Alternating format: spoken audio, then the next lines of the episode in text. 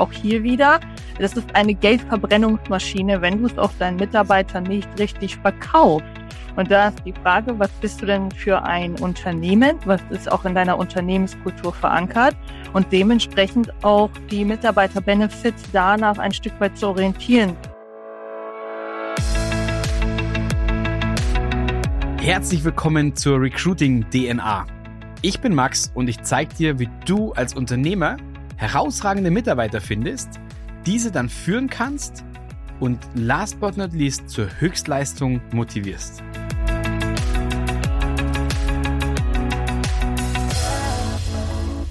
Herzlich willkommen zu einer neuen Folge von der Recruiting DNA hier auf meinem Kanal.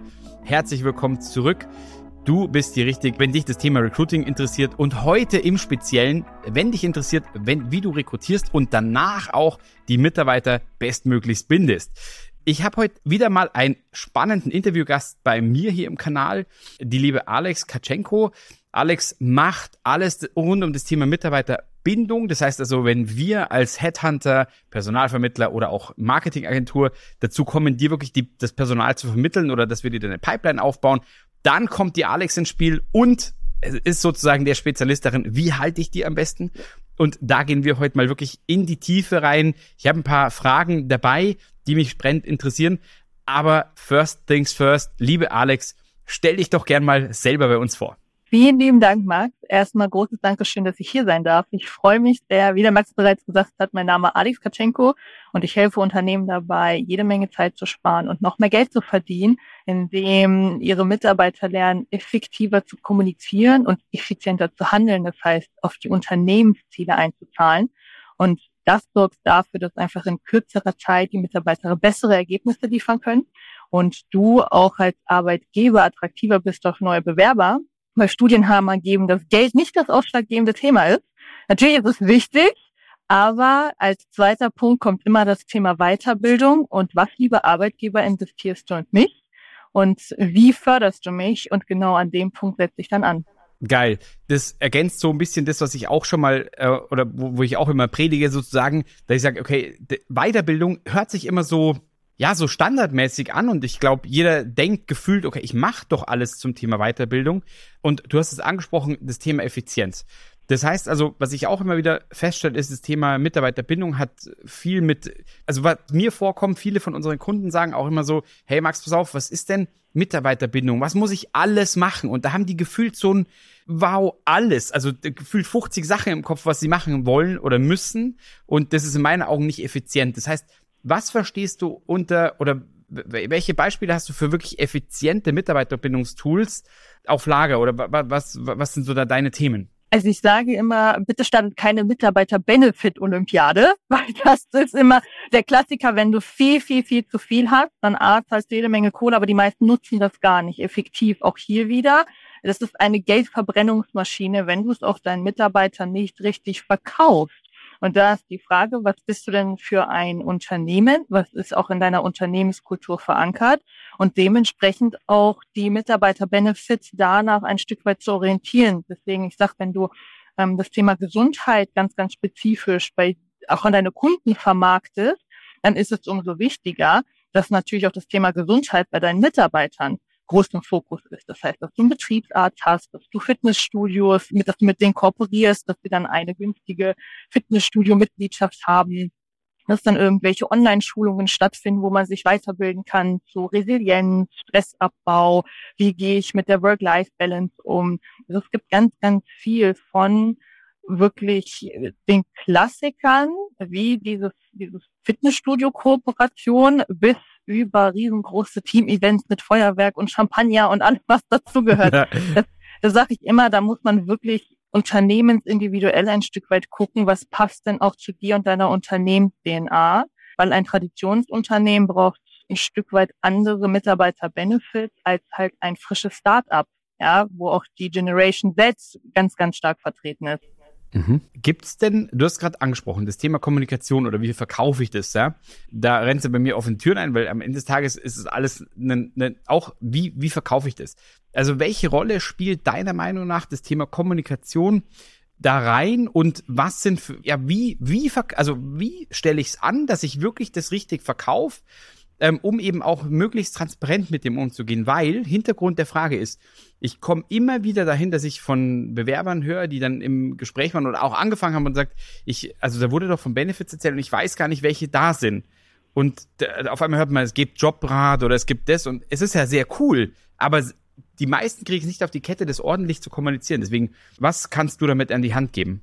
Ja, ich, ich gebe dir vollkommen recht. Also ich habe selber im internationalen Konzern gearbeitet und da muss man sagen, die haben einen Haufen Mitarbeiterbenefits, aber die, auch da, die vermarkten es nicht richtig. Und das ist dann so ein bisschen, weil es auch ganz oft stiefmütterlich behandelt wird, weil die Vermarktung an den Kunden, da wo ich den Umsatz generiere, das ist ja super wichtig, weil ich muss ja den Kunden kriegen. Wie kriege ich den jetzt? Und da muss ich ja viel, viel mehr äh, Fleiß und Marketing auch rein investieren, weil das generiert mir dann das Geld, mit welchem ich einfach wirtschaftlich arbeiten kann dass aber die Mitarbeiter auch eine ganz, ganz wichtige Kennzahl bei uns im Unternehmen sind und dass der Dreh- und Angelpunkt meines Unternehmens ist und da auch der Erfolg von abhängt, das bedenken ganz viele nicht. Und deshalb sage ich auch immer, schick Push-Notification über die Kommunikations-App raus. Also es gibt da ja wie MS Teams oder Slack, also irgendwo, mhm. worüber die Leute kommunizieren. Da kannst du automatisiert Nachrichten über neue Mitarbeiter-Benefits rausschicken. Schreib das regelmäßig ins Intranet, schick E-Mails raus, da wo der Link drin ist. Also das, was du auch ganz aktiv bei deinem Kunden machst, also mhm. viele unterschiedliche Kanäle nutzen, um an diesen Rand zu kommen, genau so musst du auch die Mitarbeiter-Benefits kommunizieren. Und am Anfang natürlich viel, viel mehr, ja, dass da auch eine Implementierung und die Akzeptanz der Mitarbeiter da ist, noch das Verständnis, hey, da ist was Neues. Und das ist ja cool und dazu dann Videos machen und Fotos sharen und auch da einfach Testimonials nutzen, also sogenannte Champions im Betrieb, die das als erstes mit ausprobieren und dann wie das Art Gewicht dieses Benefits abbilden und darüber dann positiv reden. Am Ende ist es ganz einfache Psychologie, sowohl beim Kunden als auch beim Mitarbeiter. Und deshalb, da muss man ab und an ein bisschen kreativ sein und die Mittel, die man hat, weil man gibt sowieso Geld aus für die interne Kommunikation, diese Kanäle auch anständig nutzen. Cool. Wenn, also jetzt reden wir schon davon, dass es viele Benefits gibt. Jetzt höre ich auch oftmals, dass wir, das heißt, boah, krass, die Benefits, die wir gerade anbieten, die werden nicht so angenommen, wie ich das gedacht hätte. Weil am Ende des Tages, wie oft, man macht den Köder raus und wem muss der Köder schmecken? Natürlich nicht dem Angler, sondern dem Fisch. Und ich bin oft genauso, dass ich was selber sehr cool finde, dann rolle ich das aus und auf einmal kommt die ernüchternde Wahrheit und man steht da und jeder denkt so, ja, schön, dass das der Alte jetzt schön findet, aber ich finde es überhaupt nicht cool. Und da, da hänge ich gerade. Und jetzt kommt genau meine Frage. Jetzt, wenn ich zehn Leute frage, haben ja zehn Leute wahrscheinlich verschiedene Arten, was sie jetzt cool finden. Der eine sagt Homeoffice, der andere sagt einen Firmenbike, der andere sagt einen Firmenwagen und so weiter. Und jetzt ist die Frage, wie kombiniere ich das, dass ich sage, okay, dass ich maximal flexibel auf die Mitarbeiter eingehe und trotz allem das so ein bisschen, wie du sagst, nicht diesen, ich weiß nicht, wie du das ausgedrückt hast, diesen Blumenstrauß von Benefits zu haben, ja, ja. sondern einfach trotzdem irgendwie was wo auch schlank und effektiv ist, weil davor habe ich ehrlich gesagt immer Respekt, dass ich sage, ja, ich würde schon gern fragen, ich habe nur manchmal Angst vor den Antworten, weil ich dann denke, okay, da kommen halt dann 30 verschiedene. Klar, immer, immer. Wenn du jemand sagst, was wünschst du dir? Eine gute Fee kommt vorbei, du hast drei Wünsche frei, da kommt ja ganz, ganz viel plötzlich. Deshalb empfehle ich immer, erstmal im Vorfeld zu schauen, naja, was möchte ich denn überhaupt anbieten? Was passt zur Unternehmenskultur? Dann eine klassische Marktanalyse durchzuführen. Was gibt es denn ein bisschen? Und dann das einzuschränken. Also man muss keine 30 Mitarbeiter-Benefits anbieten. Man muss die richtigen Mitarbeiter-Benefits anbieten. Und dann sucht man, in dem Fall der Unternehmer, die Unternehmerin, sag mal, zehn Benefits, die sie gut findet, wo sie ein Gefühl hat, hey, das wurde ab und an mal nachgefragt, die Teamleiter haben das mal angemerkt, dass der ein oder andere Mitarbeiter das angemerkt hat, dass er das spannend finden würde und dann gibt man das in eine Mitarbeiterbefragung. Eine ganz klassische Mitarbeiterbefragung. So, hey, wir schauen uns gerade um, was wir für weitere Benefits implementieren können im Unternehmen, damit du dich wohlfühlst, damit du dich auch dem Unternehmen zugehörig fühlst und so weiter und so fort. Also auch hier wieder klassisches Vermarkten mit, hey, das hat Vorteile für dich, also mach doch bitte bei dieser Umfrage mit, um so viele Rückmeldungen zu kriegen wie nötig und am besten von ja, 99 Prozent. Und dann gibt es nur diese zehn zur Auswahl. Und die Top drei, die werden dann genommen. Und dann ist es aber eine demokratische Entscheidung. Und dann wird der Rest auch nicht sagen können, ah ja, das finde ich jetzt alles blöd. Der Rest hat entschieden. Und dann kriegst du das auch ganz anders verkauft, weil es dann heißt, ja, aber ich wollte das Jobrad und jetzt gab es doch nur das Fitnessstudio. Und dann sagen, hey, das ist nicht die letzte Umfrage, wir werden da weiter ausbauen, aber um das weiter auszubauen, muss natürlich auch das Unternehmen wachsen. Und damit das Unternehmen wächst, müssen wir gemeinsam an den Unternehmenszielen arbeiten. Und dann verspreche ich dir, gucke ich mir das ganze Thema Jobrat an. Okay. Cool, verstanden. Ja, ist oftmals so leicht die Antwort, ähm, aber wenn man da mittendrin steckt, dann glaube ich, findet man das oft nicht. Deswegen der Tipp, glaube ich, mit einfach Umfrage machen und dann entscheiden, ähm, ähm, was die meisten gesagt haben, ist, glaube ich, wirklich Gold wert. Und dann auch wirklich, ich sage das auch immer, und wenn du dann merkst, dass du einfach nur Geld verbrennst, dann kommunizier das auch ganz offen an die Mitarbeiter und sag, wir haben hier eine Umfrage gemacht, ihr wolltet folgende drei Punkte, wir haben diese implementiert, wir geben da so und so viel Geld aus, also einfach auch Transparenz aufzuzeigen, weil für viele ist ja gar nicht bewusst, was da für eine Summe dahinter steckt bei diesen Mitarbeiter-Benefits. Und dann sagen wir wünschen uns, dass ihr das nutzt. Wenn aber im kommenden halben Jahr die Quote weiterhin bei nur acht Prozent liegt, als Beispiel, dann werden wir diesen Benefit einstellen müssen. Dann gucken ja, wir uns nach was Neuem um. Also ganz klassischer Trial and Error. Cool. Und, und dann komme ich auch wieder dahin, das einfach zu messen. Ne? Wie, wie, genau. Das ist, glaube ich, auch so ein Punkt, den man oftmals vergisst. Viele schimpfen über den Obstkorb, by the way. Wenn ich hier den Obstkorb sehe, der ist äh, spätestens Donnerstag ist der aufgefuttert. Wenn ich den einstellen würde, glaube ich, hätte ich ein Thema. Das ist aber, aber das ist genau der Punkt. Und in manchen Companies, also ein Kollege von mir, der sagt auch immer, boah, unser Obstkorb, der, der, der, der, der, der liegt da rum. Dann sage ich, ja, was ist da drin? Nur Äpfel und Bananen? Da sagt er, ja. Dann sage ich, ja gut, du musst halt ein paar Pfirsiche, ein paar Kirschen, ein paar Erdbeeren rein tun, ist ja schon mal ein anderer Obstkorb. Ähm, ich glaube, da gibt's halt einfach auch, wie, diese Kreativität, dass man einfach so ein bisschen spielt damit.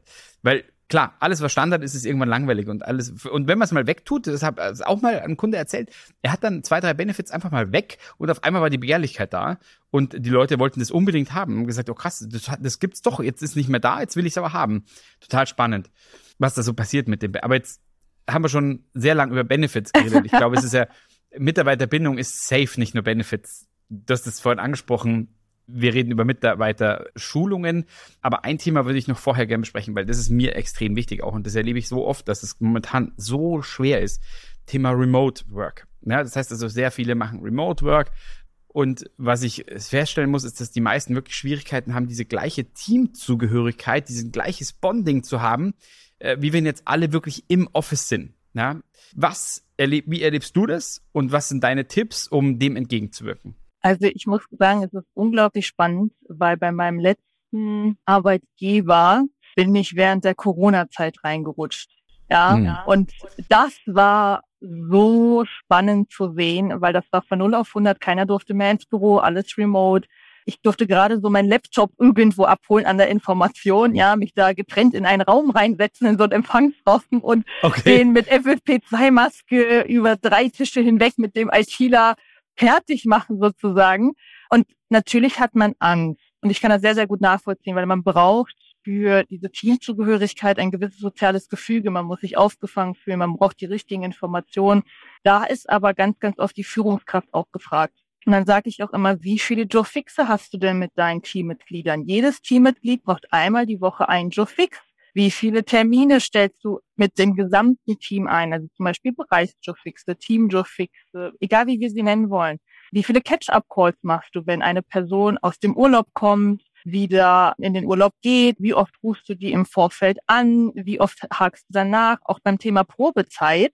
Du musst theoretisch als Führungskraft, wenn die Person die ersten vier Wochen in der Probezeit ist, mindestens alle zwei Tage da auch mal für fünf Minuten anrufen als Führungskraft. Und dadurch schaffst du ein Gefühl von, ich werde gesehen, ich werde gehört und in mich investiert jemand Zeit. Und da sparen sehr, sehr viele, dass die Führungskräfte halt dann Mikromanagement betreiben, anstatt sich auf das zu konzentrieren, wofür sie eingestellt wurden. Und das ist das Führen der Mitarbeiter und die Zugehörigkeit schaffen und ganz klassisches Plan, informieren, steuern und dann wieder nachjustieren. Ja, okay. Bedeutet in Kurzform, die Führungskraft ist gefragt.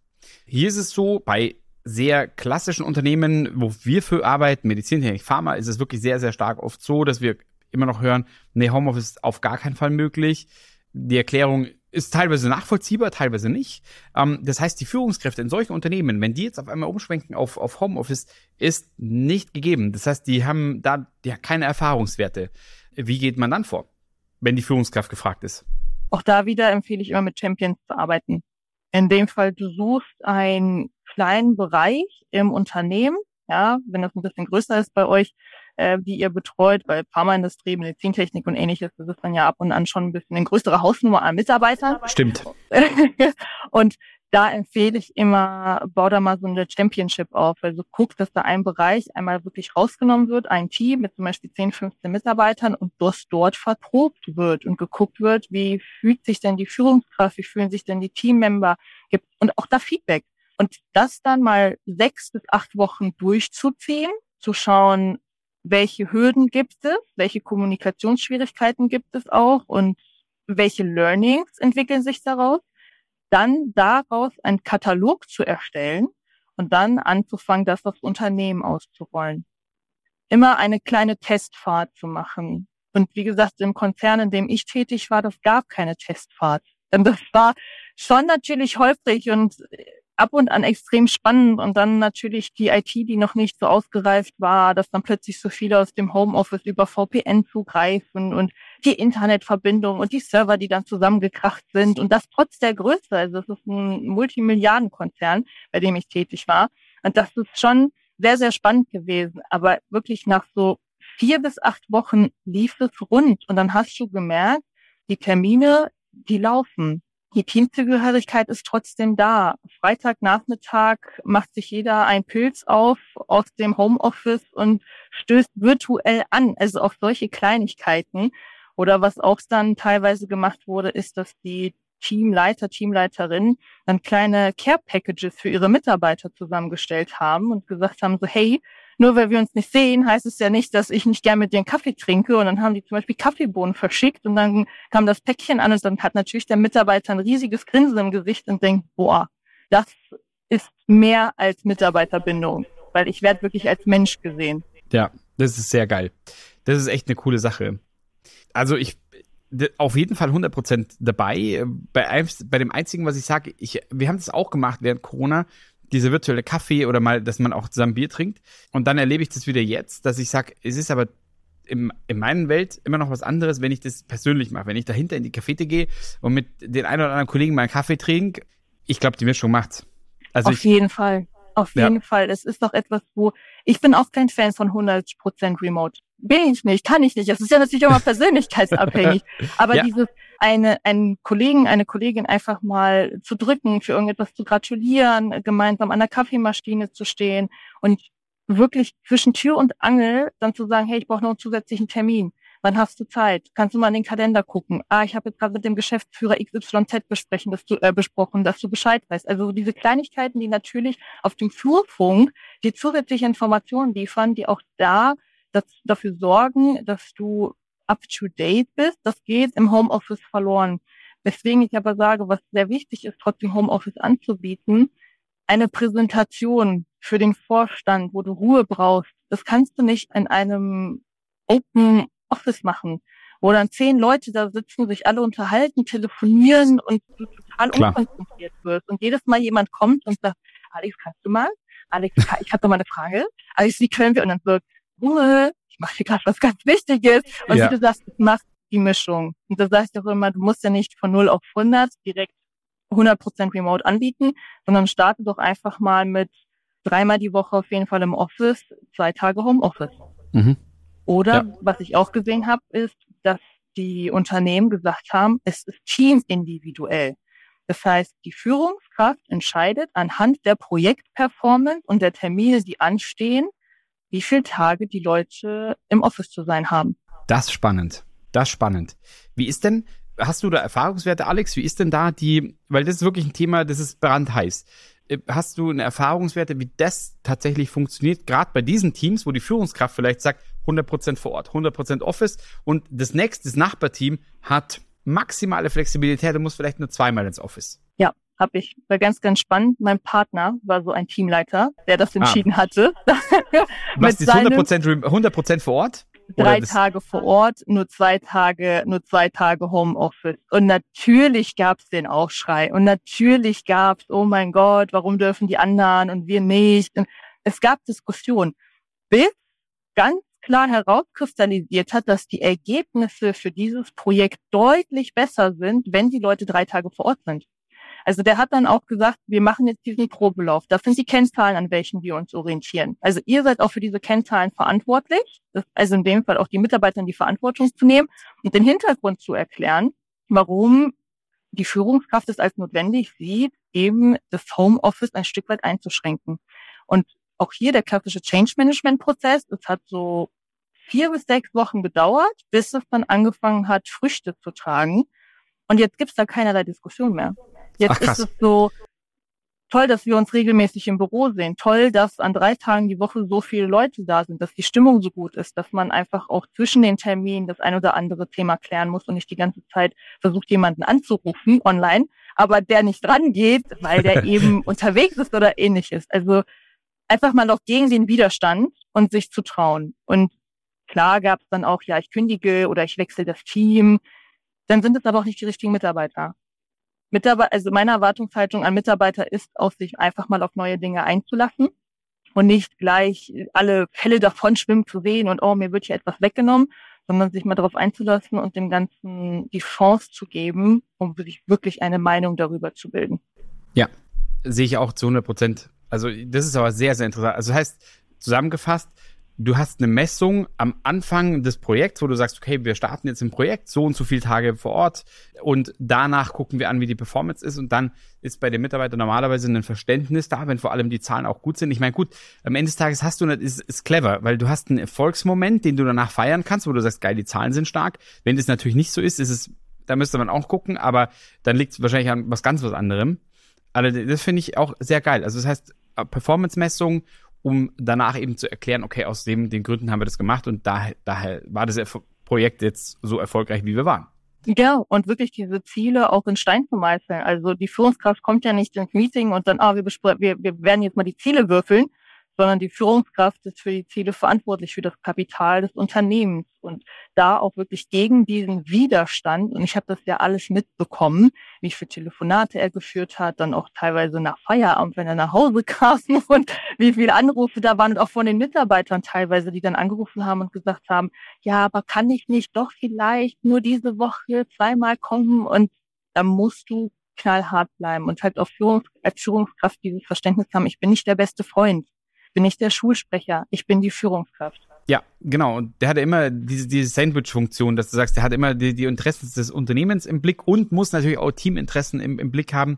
Und alles in allem bin ich aber auch bei dir, dass ich sag, wenn es nachfolgt, oh ja, du bist nicht everybody's darling, das ist eh klar. Das ist genau das, was ich auch erlebt, dass äh, hier immer wieder gesagt wird, das ist so massiv anstrengend, weil das einfach eine Gewohnheit war für eine lange Zeit, eineinhalb, zwei Jahre, wo man einfach mehr oder minder gezwungen war, das zu machen und auf einmal schleicht sich da natürlich auch eine Bequemlichkeit ein. Und das ist was, wo ich halt sage, auch in der heutigen Zeit, wo ich es manchmal auch gar nicht mehr verstehe, leider, dass die Leute so ticken, weil wir einfach in einer Phase sind, wo wir, glaube ich, jetzt alle anpacken müssen, die Ärmel hochkrempeln müssen und wieder mehr, also was heißt mehr nicht, aber einfach Ernsthaftigkeit, mit Ernsthaftigkeit den Job betreiben, auf den ich Bock habe. Und ob ich den vor Ort mache oder zu Hause, ja, am Ende des Tages sollte eher im Vordergrund stehen, dass wir weiterhin hier in Deutschland auch nach wie vor Party machen können. Und Party meine ich wirklich, dass wir einfach gut dastehen, dass uns der Standort stabil bleibt. Und dafür, glaube ich, ist einfach die, diese ganzen das sind ja alles Schönheitsfaktoren. Also es sind ja alles wirklich Sachen, wo ich sage, das ist jetzt nicht die Grundbedürfnisse von Menschen, sondern es sind ja alles wirklich Luxussachen, ja, die wir da, über die wir sprechen, ähm, die aber zur Mitarbeiterbindung beitragen. Da bin ich auch absolut dabei. Die Kurve jetzt ist so in, in die Richtung, dass ich sage, okay, das Remote-Thema ist das eine. Wenn das zum Beispiel jetzt aber nicht funktioniert, als anderen Ausgleich eben zum Beispiel das Thema Weiterentwicklung wirklich in den Raum zu stellen. Was sind Themen in deinen Augen, die zu Weiterentwicklung oder wo ich, wo ich wirklich die Wertschätzung von den Mitarbeitern bekommen kann beim Thema Weiterentwicklung? Ich empfehle immer erstmal bei Kommunikation und Effektivität anzufangen. Denn Mitarbeiter, insbesondere A-Plus-Mitarbeiter, die wollen vorwärts kommen, die mhm. wollen mhm. Beförderung, die wollen ein gewisses Gehalt, die wollen gewisse Mitarbeiterbenefits, wie zum Beispiel, ich möchte einen Firmenwagen oder ein Jobrad oder ähnliches. Und das muss ja alles irgendwie finanziert werden. Und woran es dann bei vielen Menschen hapert, bei vielen Mitarbeitern, ist wirklich dieses, wie setze ich den Fokus auf die wirklich wichtigen Dinge, mhm. die auf die Unternehmensziele einzahlen. Und wie kommuniziere ich diese dann auch?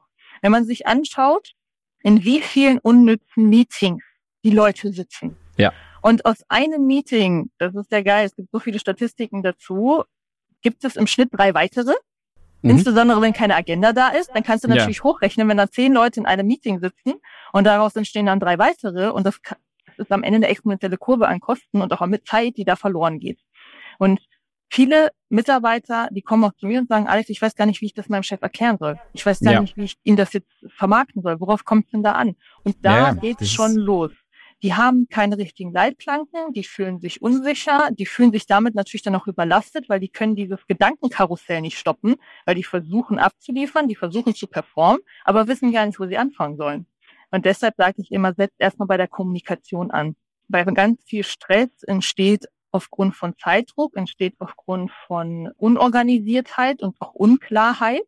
Und dadurch entsteht dann Stress, weil dann kriegen sie einfach nicht die Aufgaben, die gelöst werden müssen, in der vorgegebenen Zeit gelöst. Und daraus kommt, es ist einfach am Ende ein Teufelskreis. Deswegen sage ich auch immer, setzt erstmal bei der Kommunikation an. Zeigt denen, dass ihr wirklich Lust habt, in sie zu investieren und implementiert interne Weiterbildungsprogramme oder Mentoring, was mhm. dann auch eine Art ja, Licht am Ende des Tunnels darstellen kann oder auch so ein Ansporn für den einen oder anderen, wo es dann heißt, wenn du dieses Ziel erreichst, dann weiß ich, dass du die nächste Nachwuchsführungskraft bist und dann kriegst du die, kommst du in dieses Mentoring-Programm. Ja, also sowohl ein Ansporn als auch du wirst dann lernen, wie du Kritikgespräche mit deinen Mitarbeitern führst. Du wirst lernen, worauf es ankommt in Meetings, dass diese zielorientiert stattfinden und so weiter und so fort. Cool. Das, was du ansprichst, ist das, was ich auch oft kennen, dieses klassische Karrieremodell, dass man sagt, man ist im Fachbereich, man ist vielleicht ähm, irgendwann Managing-Partner und dann kommt irgendwann der Step in die Richtung Führungskraft. Oder ich sage immer Führungspersönlichkeit. Und jetzt kommt der, jetzt kommt der, der, der, der, der Shift, den wir gerade erleben, auch wenn wir über Kandidaten sprechen, dass extrem viele Kandidaten sagen, ich, na, Führung, das brauche ich gar nicht mehr. Oder das, ich will auf gar keinen Fall Führung. So, und das auch von Kunden, die fragen immer wieder, okay, wir entwickeln ein Karriereprogramm, aber die meisten aus meiner Abteilung, die wollen keine Führungskraft werden. Wie soll ich die entwickeln? Da mal die Frage, wie was, also wie gesagt, der klassische Approach ist, okay, irgendwann wird der Führungskraft. Bin ich aber auch so hin und her gerissen, weil ich brauche ja auch Leute, die einfach wirklich in dieser Position einfach mal drei, vier Jahre glücklich sind und das wirklich auch machen wollen und da auch lernen. Ähm, welche Möglichkeiten siehst du, wenn ich jetzt jemand nicht in Führung entwickle, weil der das vielleicht auch gar nicht will, oder wenn ich eine Abteilung habe, wo keiner Führung machen will? Also mein Mm, also mein bester Vorschlag, den ich da mal liefern kann und auch ein ganz, ganz großer Tipp, es muss nicht immer jemand internes sein.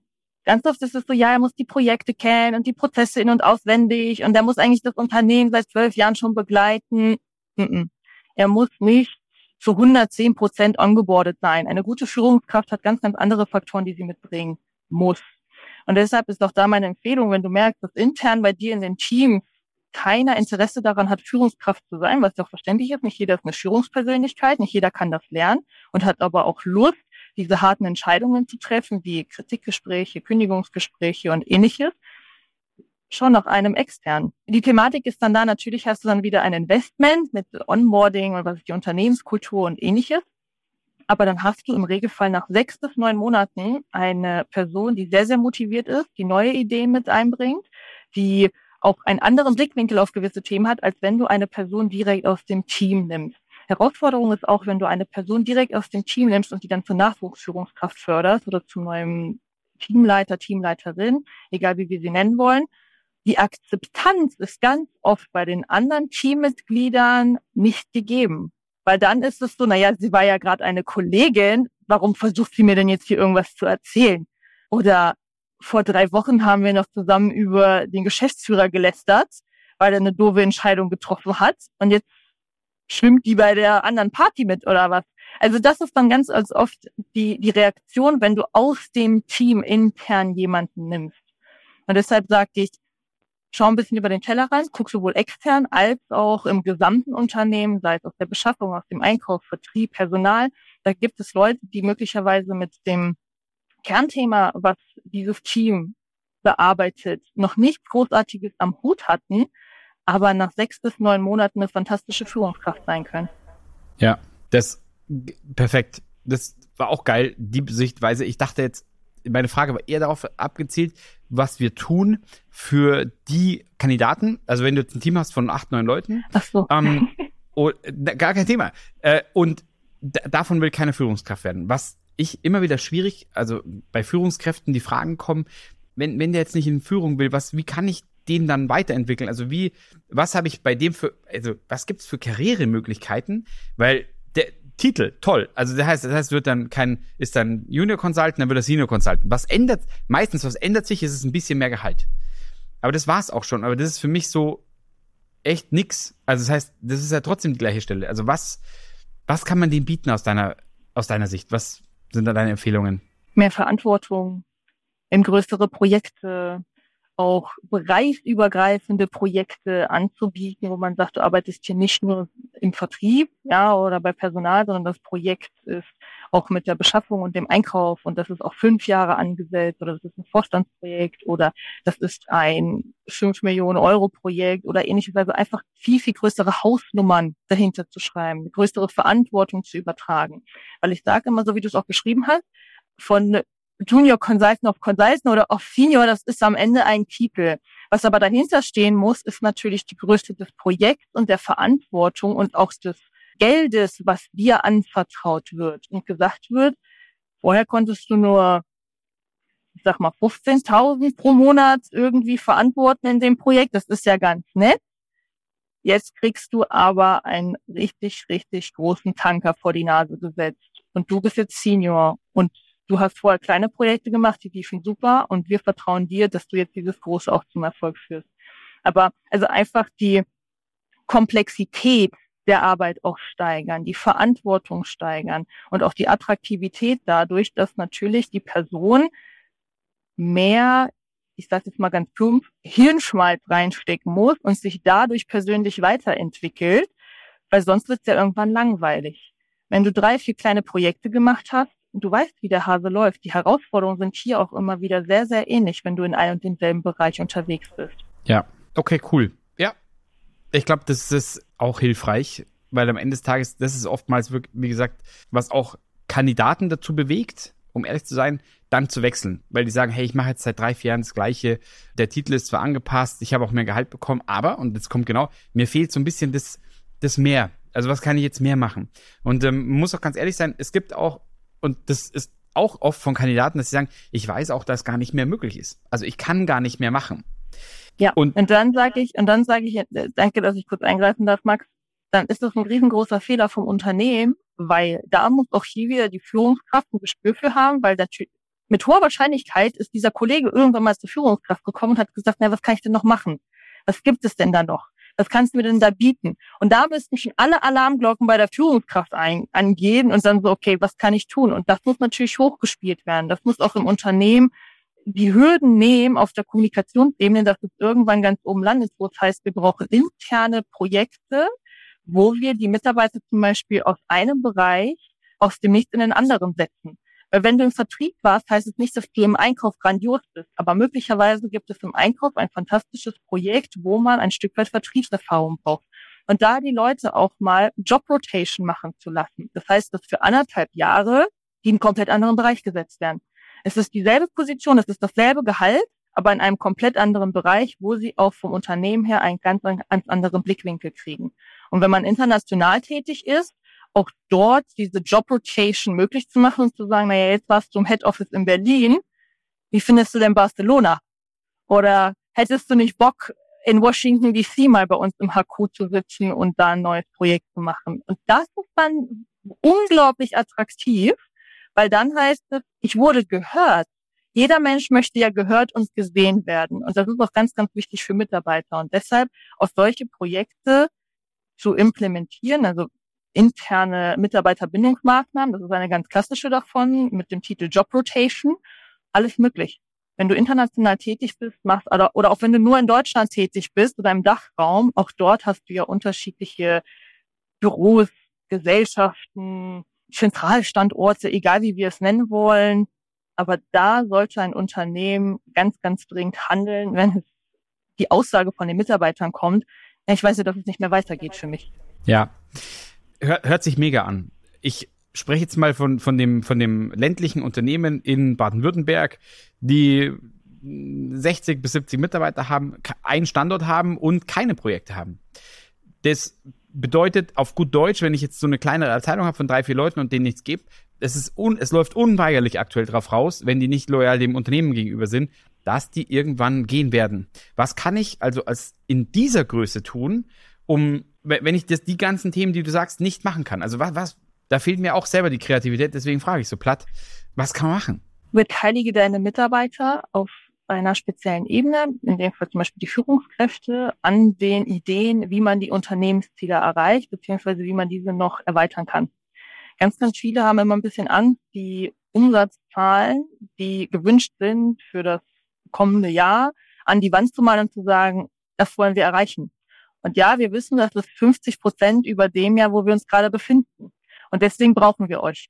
Macht euch Gedanken. Was können wir machen? Welche Prozesse können wir optimieren? Welche Projekte können wir an den Start bringen? Und dann geht es auch hier wieder los. Das heißt, einfach mal Tür und Tor aufzumachen zur Kommunikation, zu einem Dialog und zu schauen, was haben denn meine Mitarbeiter für grandiose Ideen? Weil man weiß nie, wer wen kennt, möglicherweise auch von Wettbewerber, wo dann plötzlich Ideen hinkommen, weil vorher gab es diesen Dialog nicht.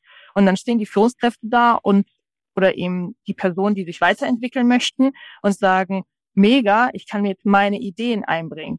Und auch dort wieder zu schauen, gemeinsam, welche Ideen bringen uns weiter, welche nicht, daraus dann separate Projekte aus, also anzusetzen oder Prozessoptimierung zu gestalten und die Personen, die sich weiterentwickeln wollen, dafür in die Verantwortung zu nehmen.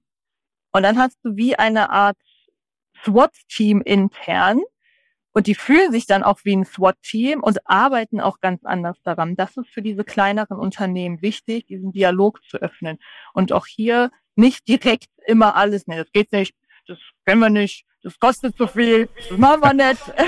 ja, in die ja, Richtung das, das sind Aussagen, die kommen oft, glaube ich, ja. ja. Ja, sondern einfach mal die Chance zu geben und dann die Mitarbeiter auch da in die Verantwortung zu ziehen und zu sagen, okay, mega Idee. Ich persönlich habe gerade keine Ahnung, was uns das kostet oder was uns das einspart. Mach mir mal doch bitte eine Analyse dazu. Das, das, was eine gute Führungskraft macht, direkt einfach den Auftrag delegieren, weitergeben und dann muss diese, dieser Mitarbeiter, der wirklich motiviert ist und Bock hat, dieses Projekt zu kriegen, der wird alles dafür tun, um dir die richtigen Kennzahlen zu liefern, die dir dann zeigen, es lohnt sich. Und dann kannst du als Unternehmer, als Unternehmerin erst die Entscheidung treffen, mache ich das, mache ich das nicht. Aber nicht im Vorfeld nur, weil du etwas nicht kennst, das abschlagen, weil das demotiviert und das zeigt eher den Mitarbeitern, egal was wir tun, egal was, wie viel Mühe ich mir hier mache, da oben ändert sich nichts. Und deswegen, es gibt ja mal den Spruch, der Fisch fängt vom Kopf an zu stinken. Und das bricht vielen Unternehmen, insbesondere in der derzeitigen Zeit, wo einfach War of Talent da draußen ist, gerade das Genick, dass sie nicht offen sind für den Dialog. Ja, nichts zu ergänzen. Was hast du denn für, ich meine, du machst ja, wenn ich das alles richtig verstehe, hilfst den Unternehmen dabei, auch genau da eben effektiv zu werden, gut zu kommunizieren und vielleicht auch kreativ mitzudenken, was können wir alles machen. Was hast du denn für Beispiele von Unternehmen, die das erfolgreich schon praktizieren, Mitarbeiterbindung, wo du sagst, da läuft es richtig gut, guck mal drauf. Und welche Erfolgsstrategien haben die in dieser Beziehung implementiert? Also ein Unternehmen, was ich immer sehr, sehr gerne nenne, das kennt aber auch jeder in Deutschland, was ist auch über den Kontinent verteilt darüber hinaus. Das ist Porsche. Du musst dir vorstellen, ich war mal bei Porsche Consulting und da ist dann eine Werksführung inkludiert, wenn du dort so einen Workshop machst. Und dann hast du so eine Bandführung und die machen ja Lean Management und Lean Process at its best. Das kann man nicht anders beschreiben. Und dann hat uns der Werkführer, der diese Führung durchgeleitet hat, erzählt, dass auf zwölf Stellen, nee, auf fünf Stellen, entschuldige, auf fünf Stellen, die sie ausgeschrieben hatten fürs Band bei Porsche in Zuffenhausen, die über 12.000 Bewerbungen bekommen haben. Und das ist etwas, wo ich sage, das ist ein Unternehmen, was Mitarbeiter-Benefits und Bindung unglaublich gut kommuniziert. Natürlich steht da der große Name auch dahinter. Aber wenn man ein bisschen detaillierter drauf guckt, die haben auch am Band ganz, ganz viele Benefits, wie zum Beispiel die Tropfsteinpause. Also die letzten fünf Minuten jeder Stunde ist eine Pause. Plus die haben noch ihre zusätzliche eine Stunde Pause. Plus natürlich der überragende Urlaub dann in den Sommerferien. Plus dass die dann auch jedes Mal nicht nur die eine Tätigkeit am Band durchführen, sondern denen auch dort die Möglichkeit gegeben wird, in einem Rotationssystem immer wieder neue Tätigkeiten durchzuführen, dass sie sich eben nicht langweilen. Also es sind ab und an die kleinen Dinge, die die Mitarbeiter sehr attraktiv machen. Und klar, da spielt das Gehalt eine Rolle. Und ich sage, Gehalt ist aber ein Hygienefaktor. Du darfst nicht erwarten, A-Plus-Mitarbeiter anzuziehen, aber da dann halt ein miserables Gehalt zu bezahlen. Denn gute Mitarbeiter wissen, was sie wert sind und verlangen das auch. Aber wenn du den guten Mitarbeiter, diesen A-Plus-Mitarbeiter richtig nutzt, dann rentiert er sich zehnfach. Und das weiß der Mitarbeiter auch. Und deshalb Porsche ist so ein Beispiel. Ich sage auch immer, geh mal ins Werk, guck dir das mal an. In Leipzig kann man das auch machen. Dann siehst du erstmal auch, wie motiviert die sind. Die sind da alle tief entspannt. Da gibt es keinen krassen Zeitstress. Da gibt es kein schnell, schnell, schnell, sondern da wurde eine Wohlfühlatmosphäre am Band geschaffen und die wird auch ganz klar kommuniziert, wenn man nach neuen Mitarbeitern sucht. Krass. Das ist wirklich geil. Mega. Deswegen einfach da geil. auch mal als kleineres Unternehmen sich genau sowas anzugucken. Wie gesagt, es gibt viele Möglichkeiten, sich mal solche Industrieriesen anzuschauen und dort sich Beispiele zu nehmen. Beispiel dran zu nehmen, was machen die denn? Weil häufig ist die große Angst, ja, das kostet mich so viel Geld. Guck erstmal, was es dir einbringen kann. Da machst du eine ganz klassische Milchmädchenrechnung, plus minus, wenn es hinten bei null rausläuft, was soll denn schon passieren? Das ist genau der Punkt. Ja, voll. Ja, 100 Prozent. Cool. Alex, eine, eine, eine berühmte letzte Frage. Was ist denn, wenn du in den Köpfen von Führungskräften, du hast ja vorhin angesprochen, die, die sagen, ja, das haben wir schon immer so gemacht, das machen wir weiter so und so weiter. Wenn du eine Sache ändern könntest, du für alle Führungskräfte, was wäre das? Sei offen für Neues wirklich, das ist so einfach, aber fällt vielen so schwer, weil ganz viele Referenzerlebnisse ja über die Zeit als Führungskraft geschaffen wurden, Glaubenssätze geschaffen wurden, auch die Verantwortung natürlich auf den Schultern der Führungskräfte liegt für x Mitarbeiter und dadurch werden viele Führungskräfte sehr verkopft oder meinen eben, leider Gottes, das, was ich mache, ist das einzig Richtige und auch in der Qualität die beste, die es hier überhaupt gibt und vertrauen ihren Mitarbeitern nicht. Und da sage ich immer, sei doch mal offen. Stell dir vor, das wären deine Kinder. Würdest du deine Kinder so einengen und einschränken und jedes Mal denen die Sachen wegnehmen und sagen, nein, das kannst du eh nicht und lass das lieber und du kostest mich nur alle Nerven. Und dann sagen, ja, das sind aber nicht meine Kinder schon ein Stück weit. Ich sage immer, behandle deine Mitarbeiter insbesondere in der Probezeit so ein bisschen erstmal wie Babys, gib denen so ein bisschen Welpenschutz und beobachte das Ganze und fang an, dann den Druck zu erhöhen. Und dann wirst du merken, wer performt und wer eben nicht. Und dann kannst du dich auch trennen, aber sei mal offen. Sei mal offen für andere Persönlichkeitstypen. Nur weil du ein dominant analytischer bist, heißt es nicht, dass dann eben eine Person, die einem anderen Persönlichkeitstyp entspricht, nicht gut ist in der Tätigkeit, für die du sie eingestellt hast. Oder eben, wenn neue Ideen kommen, wenn Mitarbeiter neue Benefits implementieren wollen oder sagen, dieses Projekt müssen wir anders angehen. Wir machen das falsch. Das kostet uns Geld. Dort wirklich offen zu sein in dieser Kommunikation. Und wir sind viel zu oft so verkopft und ganz viele Führungskräfte aufgrund des Zeitdrucks, weil sie auch hier nicht den Fokus auf den wichtigsten Sachen haben und falsch priorisieren, kommen sie auch hier in seine Zeitdruckspirale und vergessen dann, dass das Wichtigste, was dein Unternehmen hat, die Mitarbeiter sind. Und ohne die Mitarbeiter, sind wir mal ehrlich, können wir alle einpacken und ja, uns zumachen.